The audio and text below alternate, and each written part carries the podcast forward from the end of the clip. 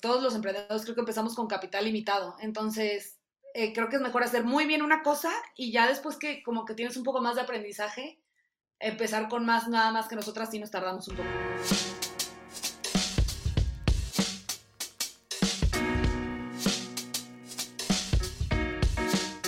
Hola, hola, te doy la bienvenida a un nuevo episodio de Somos Merchants, ya sabes, el podcast donde desayunamos, comemos y cenamos comercio electrónico. Mi nombre es Pancho Mendiola. Hoy, hoy me eché un cotorreo con Andrea. Andrea es una de las fundadoras de PayPay. PayPay es una marca de cosméticos, eh, ya, ya no solamente de maquillaje, es una, es una marca de cosméticos. el maquillaje está adentro de la industria de la cosmética. Ellas empezaron solamente con lipsticks y por eso, por eso las quise invitar, porque yo sé que existe una tendencia eh, de, en, el, mercado actual eh, de single product, single eh, solution brands. O sea, es el, día de hoy las marcas que se están lanzando se están enfocando solamente en un producto o en una solución y de ahí poquito a poquito se van ampliando hacia otras categorías dentro de la misma industria o targeteado hacia el mismo usuario. Y bueno, yo conozco la historia de, de PayPay desde el inicio. Eh, ya sé que, conozco, conozco de la... De la ya, ya, sé que tú sabes que conozco de la industria de bastante del maquillaje. Eh, y específicamente PayPay, pues más o menos empezamos, empezamos a la par cuando yo andaba en, esos, en esos rumbos. Entonces, por eso pudimos tener una conversación, creo yo, bastante chida, bastante profunda. Eh, nos metimos a, eh, a, estos, a estos temas que a mí me interesan. Y, al final el, episodio, no mames, tiene, tiene muchísimo, muchísimo valor, muchísima información. Espero que lo disfrutes tanto como yo. Eh, pues vamos a darle. Con Andrea. Oye, pues eh, otra vez muchísimas, muchísimas gracias por, por tomarte este tiempo. Yo sé que traes una, agenda un poquito ajetreada. Y, realmente, realmente apreciamos un montón esto, sobre todo eh, pues una, una marca eh, ya tan, o sea, tener, tener insights de una marca ya tan eh, reconocida y súper bien posicionada como PayPay. Ahorita nos vamos a meter a hablar de ya del proyecto como tal y de la marca, pero primero me gustaría que tú me contaras acerca de ti, cuál es, cuál es tu background, qué, cómo, cómo llegaste a PayPay antes, antes de llegar. ¿qué, ¿Qué onda contigo, básicamente? claro que sí, Pancho, muchas gracias. Pues mira, yo empecé con esta idea cuando tenía como 23 años. Yo estudié diseño gráfico. Este, empecé junto con mi socia Karen Rodarte porque vimos que, por ejemplo, compañeros nuestros tenían muchísimo talento. O sea, como que hacían, tenían, eran ilustradores que tenían muchísimo talento, hacían obras de arte increíbles, este, bueno, pintores también, etcétera. Como que nos gustó mucho esta parte y estábamos en la carrera, de hecho. O sea, estábamos estudiando la carrera y dijimos como que, pues quisimos como conjuntar esta idea del arte, pero en un producto de consumo. Nos gustaba mucho el maquillaje, entonces como que fusionamos estas tres ideas de maquillaje, arte y moda. Yo quería estudiar diseño de modas, al final acabé estudiando gráfico, pero total, entonces, este, pues le hicimos así. Empezamos con artistas como conocidos, amigos, etcétera, y ya luego empezamos con puros lipsticks y con envases de cartón. Ahorita seguimos con los mismos envases que son también eco-friendly no sabíamos mucho de formulación, si te soy franca, entonces como aprendimos fue pues metiéndonos hasta la cocina con los proveedores, o sea, en el laboratorio, viendo fórmulas que ayuda, que ayuda a la piel, queríamos meterle también ingredientes naturales para que fuera como un todo, un concepto como más completo. Y luego, pues ya en el camino yo me di cuenta que me faltaba luego la parte dura como de números, o sea, como que pues, tenía todo lo creativo y así, entonces, desde hace poco, digo, mucho tiempo estuvimos operando así y hace poco me metí al IPADE, una maestría en negocios, porque dije, me, me falta un poquito como la parte más de administración. Entonces, eh, porque pues obviamente pues como, pues, digo, en diseño te enseñan muchas cosas creativas y todo, pero a veces no está tampoco esta parte como de legales, de contabilidad, etcétera, que pues en cualquier empresa se necesita. Entonces, pues es eso un poquito. Ok. me meto esta maestría que me sirvió muchísimo y pues ahí le sigo dando yo. Ok, ok, va.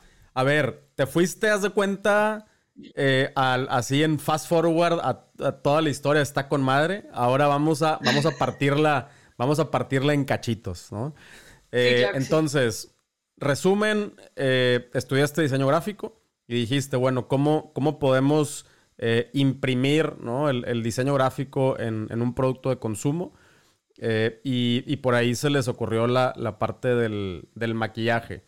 Eh, sola, o sea, ¿fue solamente porque te gusta el maquillaje? ¿Vieron algunas características eh, en, este tipo de productos? Pues mira, nos gustaba muchísimo. O sea, a mí desde que soy chica me gusta. Y también como que todas las mujeres lo usan, la verdad. O sea, por más que puede que uses mucho o muy poco, pero casi todas, aunque se usan dos productos, también fue como una decisión un poquito de mercado. O sea, sí nos gustaba. Y digo, es un, o sea, la realidad es que es una industria sobresaturada porque hay muchísimas marcas. Sí. Pero también en esta época el consumidor está abierto a probar. O sea, antes, por ejemplo, mi abuelo o mi mamá se casaban con una marca y ahí no salían. Y ahorita como que está esta moda de las TikTokers, las YouTubers, o sea, todas las bloggers de beauty y así, que entonces pruebas muchos productos y te da como chance de innovar también. Claro, claro, claro. Entonces, eh, entiendo perfectamente esa parte. De hecho, eh, creo, creo, que el maquillaje eh, está, o sea, debería de estar contemplado como en, la canasta básica, al menos según las estadísticas eh, está considerado. O sea, la, gente puede no tener cosas en su refri, pero, pero, pero tiene para, para comprar maquillaje, ¿no? Es uno de los esenciales. entonces, esa parte me queda, me queda súper clara. Ahora, eh, la neta, una de las razones por las que te quisimos invitar es porque eh, nosotros observamos que hay una tendencia en, esta, esta, cosa que se llama single product o single solution brands. ¿no? Yo sé que ahorita PayPal ya tiene más cosas, eh, pero, pero empezaron con lipsticks, ¿no? O sea, dijeron, sí. por ahí se fueron. Entonces, single product, single solution, tenían, sí tenían de varios, de varios colores, ¿no? Eh, varios tonos, pero empezaron con single product, single solution. Eh, ¿Me podrías platicar una? ¿Por qué lipsticks? O sea, dentro de toda la gama de la cosmética, dentro de toda la gama de maquillaje, ¿por qué lipstick? Correcto. Pues sí, mira, la verdad es que a mí me emocionaba mucho más hacer color. O sea, que, por ejemplo, bases o así. Entonces queríamos también como poner colores diferentes. Al principio empezamos, de hecho me da risa porque la primera colección sacamos un casi morado que parecían los labios de muerta. Entonces, como que queríamos innovar también por ese lado y empezamos ahí también, o sea, fueron varias cosas esa y el envase se puede imprimir todo. O sea, el envase en la totalidad lo podemos imprimir.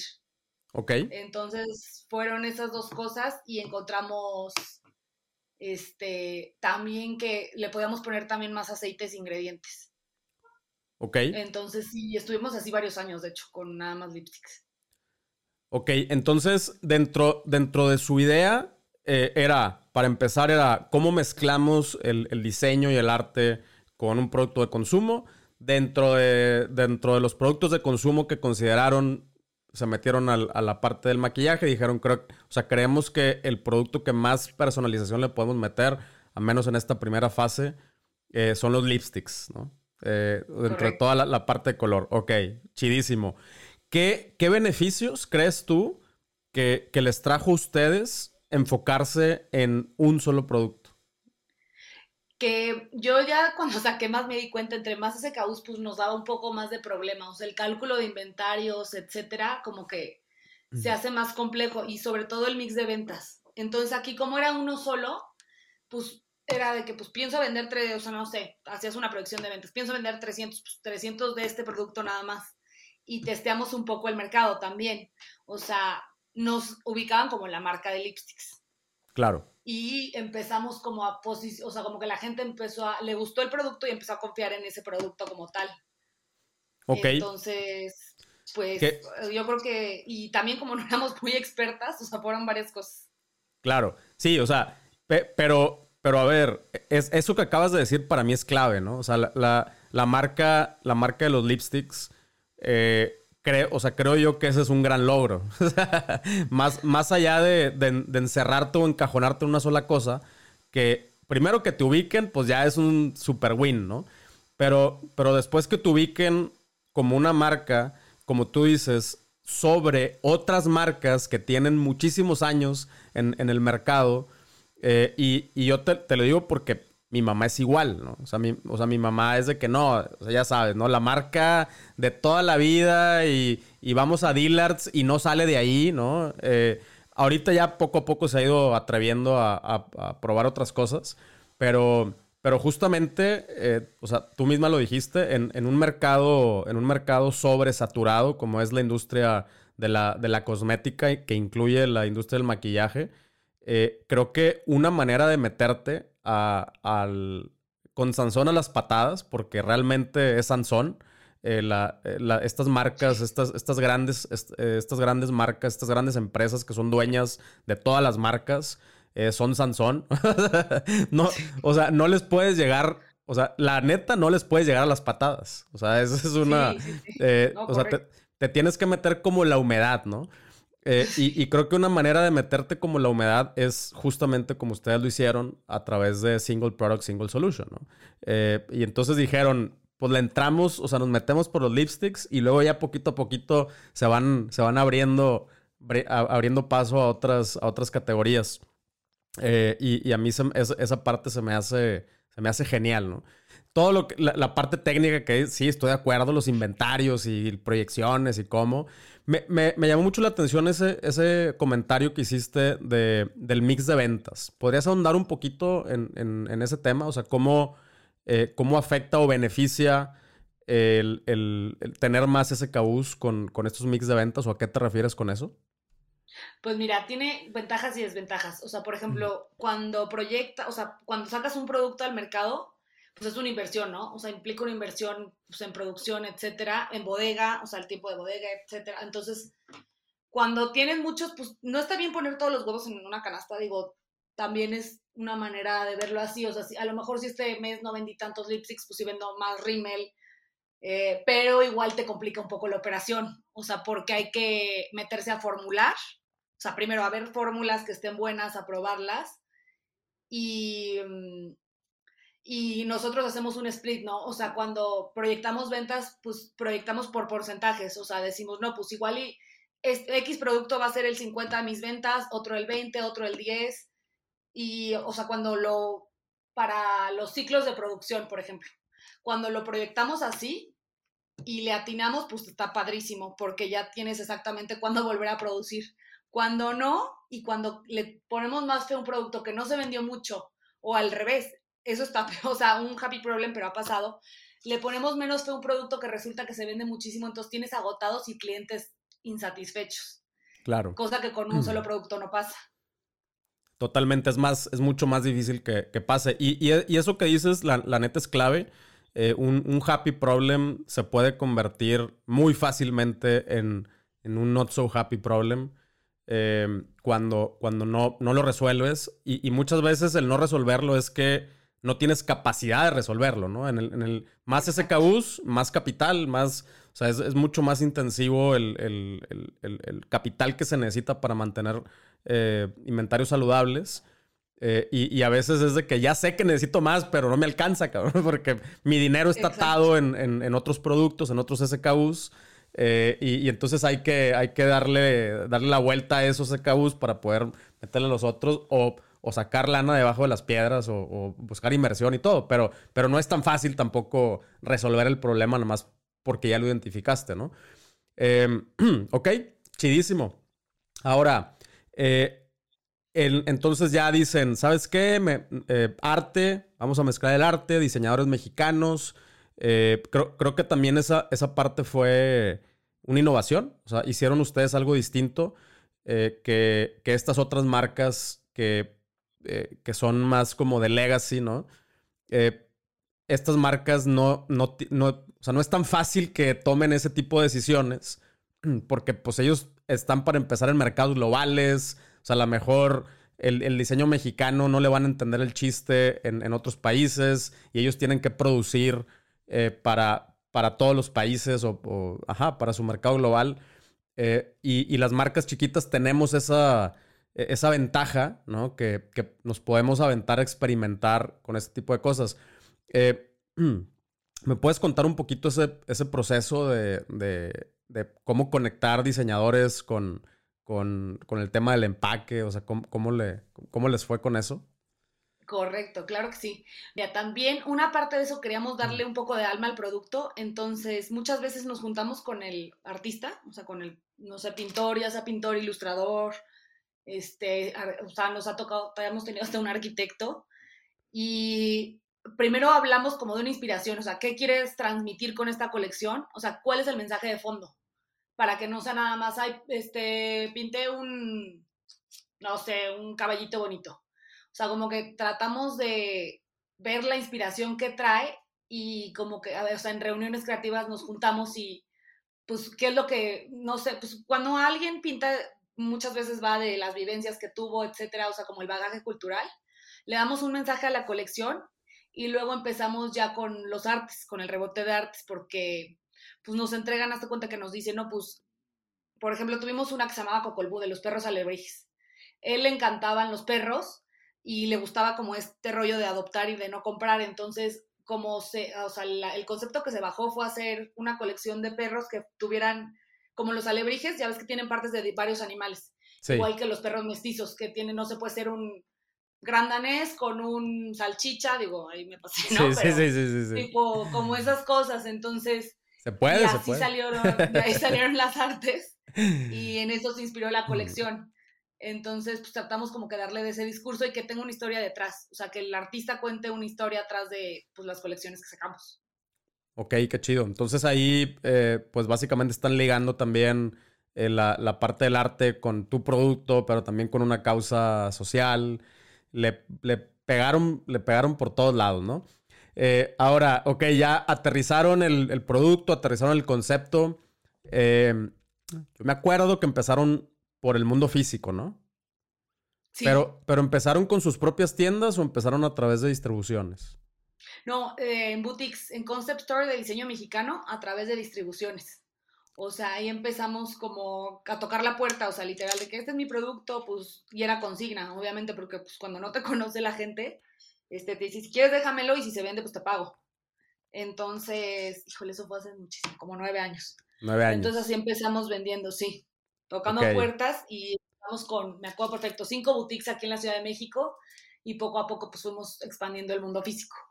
Ok, eh, a ver, es, ese tema de la consigna, nada más, nada más cuando lo dices, a mí me, me da, me, se siente una presión en el pecho y, y, cosas en el estómago porque eh, yo, yo, también, o sea, yo también pasé por ahí. Eh, y no es lo mejor, o sea, tú sabes que la consigna no es lo mejor que puedes hacer, pero como tú dices, eh, a veces cuando vas empezando es, necesario, es un mal necesario. Eh, eh, ¿Por qué no es lo mejor? Porque tú sabes que si al, si al distribuidor, en este caso a la tiendita, a la boutique, no le costó, pues tampoco tienen mucha presión para venderlo, ¿no? Correcto. Entonces, ¿qué, ¿ustedes hacían algún, algún tipo de esfuerzo para que sí se moviera con la consigna o, o les fue como a mí que yo dije, no, no, no, ya no hago consignas?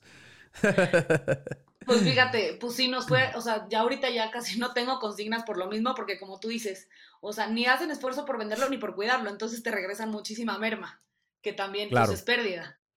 Entonces, este, pues al principio lo que hacíamos era como, pues, no, o sea, la verdad no, no hicimos ningún esfuerzo. A las tiendas que se les vendía más bien, ya después hablábamos con ellas y era, bueno, pues si se te vendió y te gustó, este, ya va a ser esquema de compra. Entonces algunas se decidieron quedar, otras se decidieron ir, pero fue más por ahí. Ok, ok. Entonces, eh, ustedes empezaron por, por esa vía de del, tema de distribución eh, y de ahí hacia, o sea, ya, ya que empezaron a, entenderle y a, las tiendas que sí se quedaron a, venderles en, en, mayoreo y todo, de ahí eh, ¿cuál fue su siguiente paso para, para crecer? ¿Se fueron ya al e-commerce o, a retail o para dónde se fueron? Sí, justo. Me empezamos con una plataforma que se llamaba Kichink de e-commerce porque no teníamos tampoco el know-how de e-commerce. Entonces ellos se lo facilitaban bastante. O sea, nos mandaban las guías porque ya tenían convenio con paqueterías, entonces también pues en e-commerce ya ves que el envío es un tema. o sea, el envío del cliente, pues Claro. también es un tema. Y toda la, o sea, como operar una página, pues también, como no sabíamos, empezamos con ellos y la verdad fue la mejor decisión porque de ahí entendimos mucho más y empezamos, como éramos de sus primeros clientes, también era como un startup. Entonces, este, nos ayudaron muchísimo. Nos ayudaron con publicidad en sus redes, etcétera, o sea, como cosas así que hicieron que se incrementaran las ventas en ese canal. Que la verdad nos encantó porque pues es muy noble, o sea, realmente y era contacto con el cliente final. O sea, ahí quien te compra pues es el cliente final, o sea, no es como intermediario. Entonces, pues nos encantó y de ahí abrimos después ya nuestra propia página. Pero ahí sí tengo muchas historias de este aprendizajes, vamos a decirle así. Ok. Eh, o sea, después de Kichink dijeron, va, eh, creemos que el el- el e-commerce eh, tiene, o sea, es, es hacia donde va el asunto. Em, y, y luego ya buscaron abrir su, su propia página. ¿Qué- qué?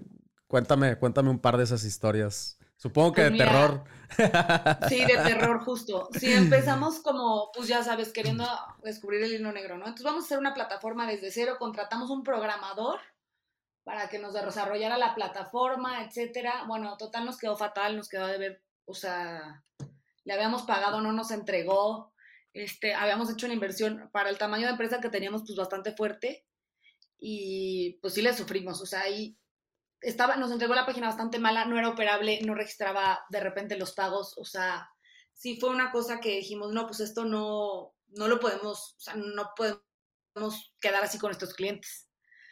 Entonces cerramos, volvimos a contratar a alguien más, eh, le dimos varias vueltas y luego pues la solución más factible que encontramos fue meternos a Shopify, o sea, como que decir, bueno, pues vamos a agarrar algo que está ya hecho y ahí nos montamos y la verdad que así seguimos y nos ha ido ahí bastante bien. Claro. Sí, pues yo te, o sea, nosotros igual tenemos, y creo que mucha raza que nos está escuchando Sí. tiene, ha tenido ese, ha sufrido el mismo mal, em, justamente, y acabamos, acabamos en una plataforma como, como Shopify. Eh, oye, a ver, ya, ya estás vendiendo en línea, eh, ya, o sea, ya están vendiendo chido, eh, pero también empiezan a, buscar otros, otros canales, otras oportunidades. Eh, por ejemplo, eh, en, retailers vamos a decir un poquito más serios, ¿no? Eh, ya, ya no tanto así como de, consigna. ¿cómo, cómo, cómo empezaron a meterse en, esa, en ese mundito? Pues mira, estuvimos en, en unas tiendas que se llaman iWay mucho tiempo, entonces este, lo que pasa es que eran varias, entonces nos fue bastante bien, la verdad ellos pagan súper bien. Después estuvimos en Liverpool un tiempo, la, no funcionó, la verdad Liverpool, este, ¿cómo decirlo? Pues, como que no teníamos tampoco mucho conocimiento del canal, o sea, cada retail Claro. es un mundo. Mm. Y Como creo que que, ni ellos, ¿eh? se llama O sea, diferente. creo que ni ellos, porque, o sea, creo que Liverpool tampoco, o sea, como que ya quería, quer- quería hacer este, eh, este canal nuevo, cool, pero era como el tío cool que, que, que no entendía muy bien del tema, ¿no? Entonces como que también se metieron en camisa de once varas y, y ahorita como que ya, ya mejoró un poquito, pero en ese entonces no tenían idea, ¿no? De, de marcas nuevas, de, de marcas disruptivas, de e-commerce, no tenían idea. Entonces, eh, y, y, ok, entonces Liverpool no, no les jaló y le siguieron buscando por otros lados. Sí, de ahí sí, y sobre todo ah, aprendí también con más boutiques, o sea, como que ahí tengo muchas clientes que son súper fieles, que tienen también, algunas que por ejemplo con la pandemia desarrollaron páginas propias de venta, ¿Ok? entonces también ellas venden mis productos en sus páginas, Ya. como que se adaptó. O sea, ya, verdad- ya boutiques, vamos a decir boutiques digitales, eh, distribuidores digitales. Eh, ok, y se puede, ¿se puede saber eh, el, el día de hoy cuál es su canal de ventas más fuerte? el canal de ventas son las boutiques, Las boutiques. O sea, Sí. las boutiques digitales. de todo, o sea, Ah, de todo. de entre digitales y físicas, sí. Ok, ok. Y obviamente, eh, o sea, tiene mucho que ver que, una, le entendieron al- al- a la onda de no consigna, vamos a armar un esquema, o sea, vamos a arma- armar esquemas atractivos de distribución, tanto para el distribuidor, pero, pero que haga sentido también para ustedes, ¿no? O sea, que, que no, eh, que no te salga más caro el, caldo que las albóndigas. Eh, pero eh, yo, yo también sé que, que no, o sea, el hecho de estar en muchos lugares no necesariamente hace que las cosas se vendan, ¿no? A, lo que, a lo que se le conoce como business to business to consumer, B2B2C, que es, o sea, que no nada más es ahí te aviento el producto y hazle como puedas, sino yo te ayudo también a construir marca para que tú vendas y por lo tanto me compres más. ¿Así, así más o menos lo, armaron? Correcto, sí, justo. O sea, justo le aprendimos a eso de la consigna B2B2C. La, eh, lo que me gusta mucho es hacer luego juntarme con mis clientas. O saber qué les dice la gente, porque pues al final es el consumidor real, ¿no? O sea, el último. Entonces, tienen sugerencias bien padres y lo que hacemos también es los apoyamos en redes sociales. Eso sí, desde el principio construimos una comunidad en redes sociales. Entonces, este, pues nos gusta mucho como que por ese medio construir marca para que, pues tú sabes que es diferente empujar un producto a jalarlo. Entonces, para que las clientas, no sé, o sea, de repente en, en otros lugares, ¿no? En turísticos, en San Miguel, o sea, para que vayan, ya lo hayan visto por algún lado el producto, o sea, no sé, hay gente que dice, ay, no, nunca lo he probado, pero me ha salido en redes sociales o lo promocionó tal blogger, etcétera. Y eso, como que lo, mis clientes, la verdad, sí lo valoran bastante. Ok, es, a ver, es, esa parte se me hace bien, bien interesante. Eh, ok, una, una de las, de las, eh, de las cosas que se pierden cuando vendes a través de intermediarios es precisamente el feedback del usuario final, ¿no? Eh, y, a veces, si no tienes ese feedback, como, bien lo dices, pues no, eh, una, eh, se frena la innovación y, no, y pues no sabes qué onda, qué, cuáles son las opiniones reales del cliente final, solamente te atienes a, la información que te da el distribuidor, ¿no? Y, dijiste, yo platico con, con mis clientes finales, ¿cómo le hacen? O sea, ¿cómo le hacen para para brincarse, bueno, en, buena onda, o sea, no, en mala onda, sino brincarse al distribuidor para llegarle al cliente final y hablar con ellos y, luego regresar con mejor información para beneficio del distribuidor. O sea, ¿me puedes dar algunos ejemplos de, cómo hacen eso? Claro que sí. Mira, primero en redes tenemos una comunidad bastante participativa. Okay. Este, de repente con los distribuidores también platicamos, pero a veces hacíamos focus group, o sea, de nuestras clientas, o sea, lanzábamos una convocatoria en redes y, les decíamos como, pues quién, o sea, como que obviamente les damos a cambio de producto, pero nos gustaba ver, o sea, por dónde, una, dónde compraban la marca, o sea, como que hacíamos preguntas como si fuera focus group, pero no estábamos nosotras dos en no me gusta estar yo presente ni mi socia porque pues ahí claro. como que se sesga yo creo un poco entonces nosotras formulábamos preguntas, alguien más las hacía y luego ya al final, ya que habíamos escuchado como las opiniones reales o así ya entrábamos nosotras y ahí sí como que tratábamos de darle confianza a las clientas y les decíamos, pues, ¿qué les gustaría ver? Ahora, yo he visto que la gente ya es como que mucho más directa, entonces me gusta mucho eso. O sea, como ya, eh, no sé, gente más joven que yo es mucho más directa, como que ya no tiene tanto de que hay este, es la dueña, la voy a hacer sentir mal si digo lo que pienso, no, era al revés, como, pues me sirve más que me digas realmente si no te gusta algo, a que, ay, mm. no voy a hacer sentir mal a esta niña, pues no. Ok, y, este, este tipo de, focus groups, entre comillas, eh, ¿tuvieron algo que ver con el, el desarrollo o que se metieran a nuevas categorías también? Sí, Sí, bastante, porque ahí les decíamos también, muchas veces preguntamos qué productos les gustaría que tuviera la marca. Entonces, eh, casi todos son, salen de ahí. O sea, salen de ahí también de lo que, pues, yo también soy súper consumidor. Entonces, entre lo que me gusta a mí y lo que realmente dice el cliente, que es como 80% más de lo que dice el cliente de lo que me gusta a mí, pero de ahí, de ahí sale también mucha innovación. Ok, ok, claro.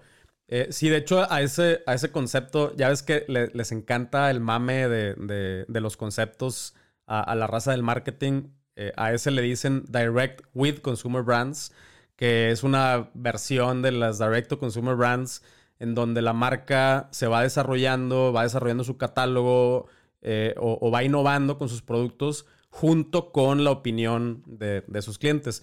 Y creo que esa es una parte súper, súper valiosa, sobre todo cuando, cuando tu modelo principal, eh, como, como el, que mencionan, el que mencionas tú, es eh, business to business to consumer. O sea, eh, ahí tienes que hacer esfuerzos. O sea, a ver, si tú le vendes directamente al cliente final, eh, que, yo sé que ustedes también lo hacen, ¿verdad? Pero, o sea, vas a tener feedback. O sea, quieras o no, vas a tener feedback. O sea, ahí te lo van a decir, te van a, poner reseñas o no te van a dejar reseñas o te van a dejar reseñas positivas o algunas negativas o lo que tú quieras. Si, si, si vendes a través de distribuidores, entonces tienes que hacer esfuerzos adicionales para poder obtener esa información, que es lo que, lo que tú nos cuentas que, han hecho, ¿no? Eh, ahora, sí, correcto. si has visto una relación, o sea, un, beneficio, vamos a decir directo, ya sé que es difícil de, eh, decir, o sea, no sé, que, que 100, 100 personas dijeron que sí, entonces eso ya eh, se convierte en 100 ventas. O sea, yo sé que no es tan, tan directo y tan exacto, pero si has visto una correlación entre el desarrollar junto con los clientes y lo que realmente se vende? Mira, mm, en algunas cosas sí, en otras no. O sea, por ejemplo, el rímel sí fue un comentario de mis clientes que como coincidía tanto, dije, no, pues este producto y sí fue un boom porque me dijeron, una clienta me dijo, es que, o sea, puedes salir de tu casa con cara lavada, pero casi todo mundo usa rímel. Y no sé, es algo tan básico que yo jamás me había puesto a pensar, pero tenía mucha razón.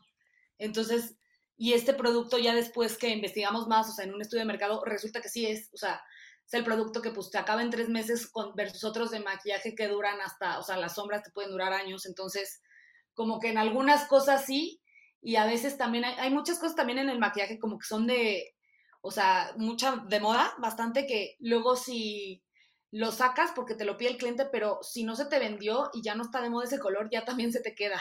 Claro. O sea, hay, hay tendencias, como más marcadas en, otro tipo de productos y hay unos que son así los de, los de batalla, ¿no? Exactamente. Ok, entonces... sí hay que, yo no estoy peleada con las tendencias, de hecho sí hay que sacar las tendencias, pero con, o sea, como, ahí sí tiene que ser un cálculo bien exacto de proyección, porque si no te quedas con muchísimo stock. Claro, claro, sí. Entonces es, es una mezcla entre sí obtener feedback, del usuario, pero tampoco te vayas con toda la finta eh, y digas, ah, porque dijeron que sí, entonces sí. No, o sea, tú con tu propia experiencia y tu propia data eh, y, sí, o sea, sobre todo tu conocimiento de la industria y del, de todo el background de los clientes, pues hay que llegar a un punto medio, ¿no? En cuanto a sacar los productos o lo que tú dices, cuánto, o sea, cuánto inventario, eh, con cuánto inventario jugártela. va, me late. Oye, y bueno, ya, ya para. Ya para terminar. Eh, Pai sigue siendo. O sea, sigue siendo la marca de los lipsticks. O sea, o, ya, o ya, lo, ya, la, ya los derrocaron.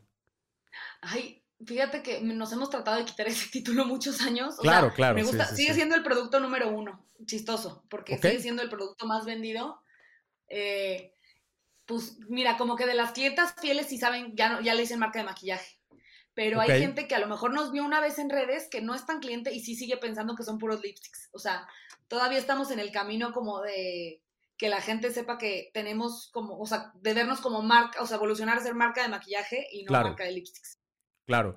Sí, otra vez, eh, yo, o sea, yo, yo no creo que esté tan grave, ¿no? Eh, digo, me, pongo un ejemplo a lo mejor muy tonto, pero, pero cuando dices, no sé, Starbucks eh, Coffee, o sea, es café, y pues, a lo mejor a veces te gastas más lana que en el croissant y que en el...